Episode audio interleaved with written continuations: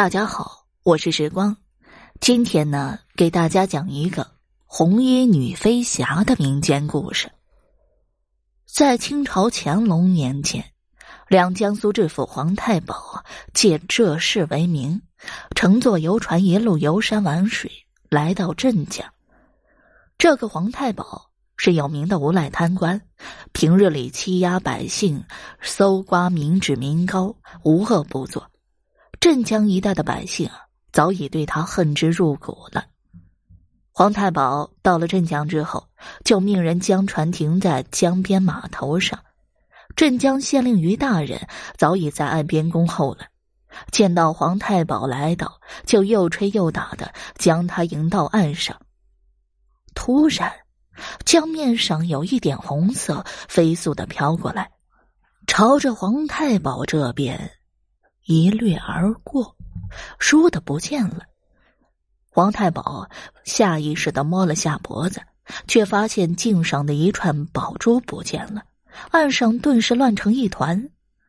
皇太保将于县令狗血喷头的大骂了一番，说他们地方治安实在是太差，然后又限令于县令一个月内抓住贼子，交出珠串来，否则定要严惩不贷。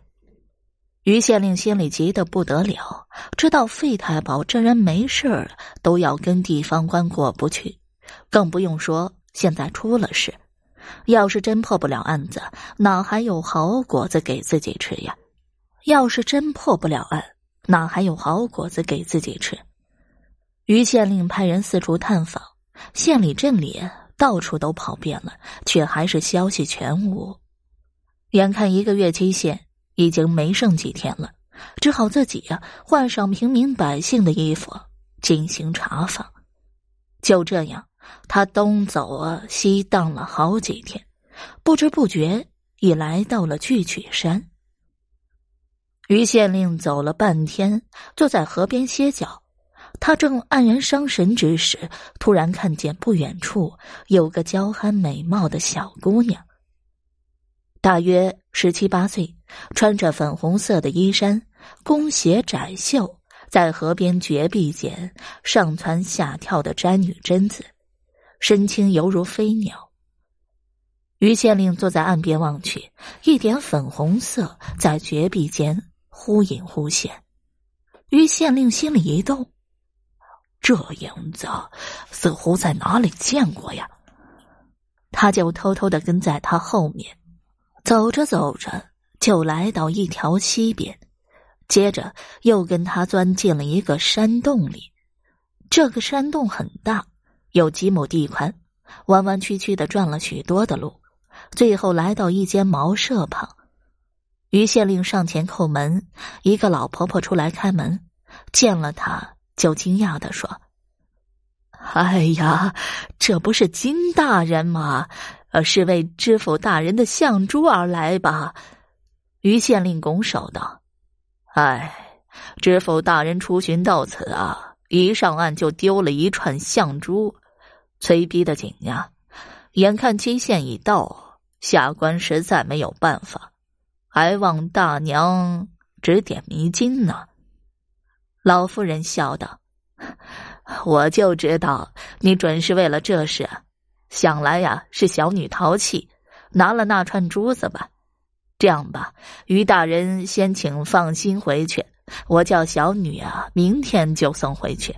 明日午后啊，大人只管派人到报恩寺塔顶取珠就是了。于县令大喜，忙回去报告了皇太保。第二天，皇太保就命人带了千把军士，拿着弓箭。事先埋伏在报恩寺的塔下。太阳刚正，忽见一个红衣少女出现在塔下。只见她手脚并用，转眼间就上了二层塔楼上。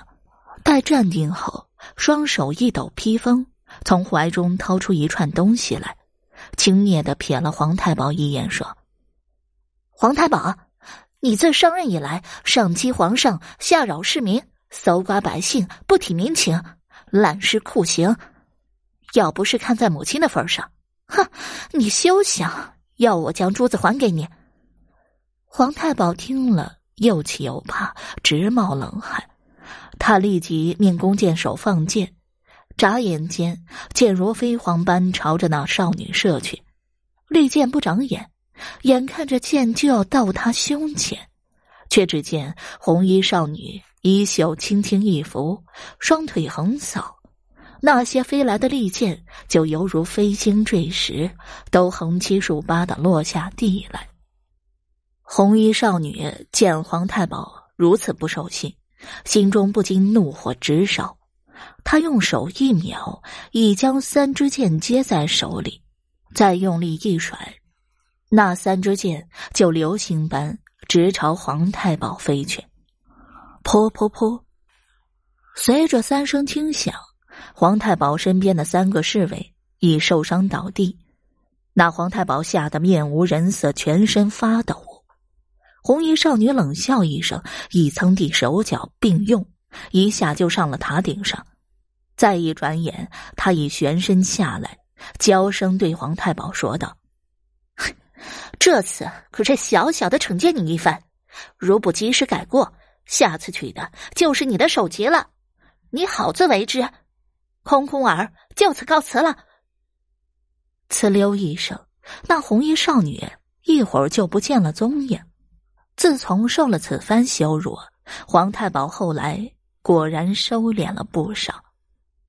好了，红衣女飞侠的民间故事我就讲完了。如果你还对其他民间故事感兴趣的话，点个关注，来个赞，我接下来将会为你讲更多、更加精彩的民间故事。